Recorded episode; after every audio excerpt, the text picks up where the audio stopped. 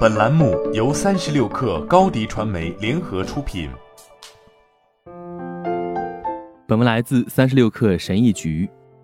压力和抑郁症看起来和感觉上都非常相似，两者的一些常见症状包括睡眠、饮食、注意力和情绪问题，以及日常生活上所遇到的困难也是相似的。在身体上，压力和抑郁症之间有很多相似之处，因为两者都会影响免疫系统，引发某些身体上的炎症。对于抑郁症患者来说，他们大脑中的变化和身处慢性压力下的人观察到的情况相似，而慢性压力如果不加以治疗，也会导致抑郁症。例如，在童年时期经历过艰苦逆境的成年人，会导致有害压力的堆积，他们的抑郁症发病率。要比一般人高得多。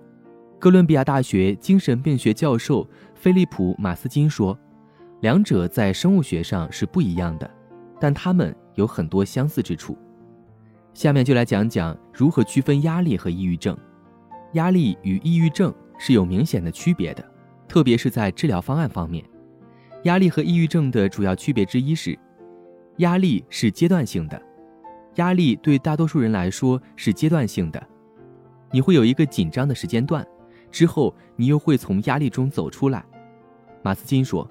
但抑郁症不是这样的，抑郁症在一些人身上会持续多年，一些人可以自发地缓解这个症状，但不是每个人都能做到。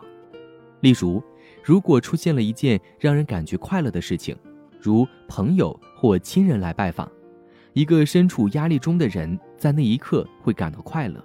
尽管一旦人们离开，压力很可能会卷土重来，而对于一个抑郁的人来说，他们无法在任何时刻感受到幸福，即使他们知道自己应该这样开心起来。